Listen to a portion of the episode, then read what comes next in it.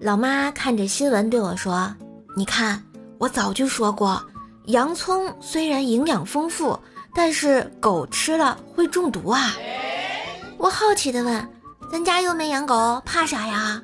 我妈看了看我，沉默了一会儿说：“不敢冒险，等你有了对象再说啊。”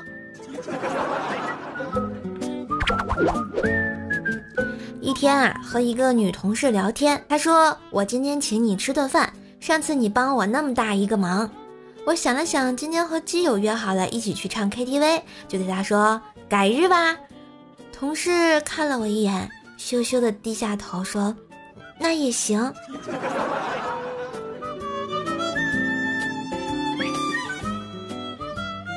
今天思南哥呢去买水果，在水果店挑了一会儿，给老板说：“老板啊，你这个水果怎么都这么难看？能不能吃啊？”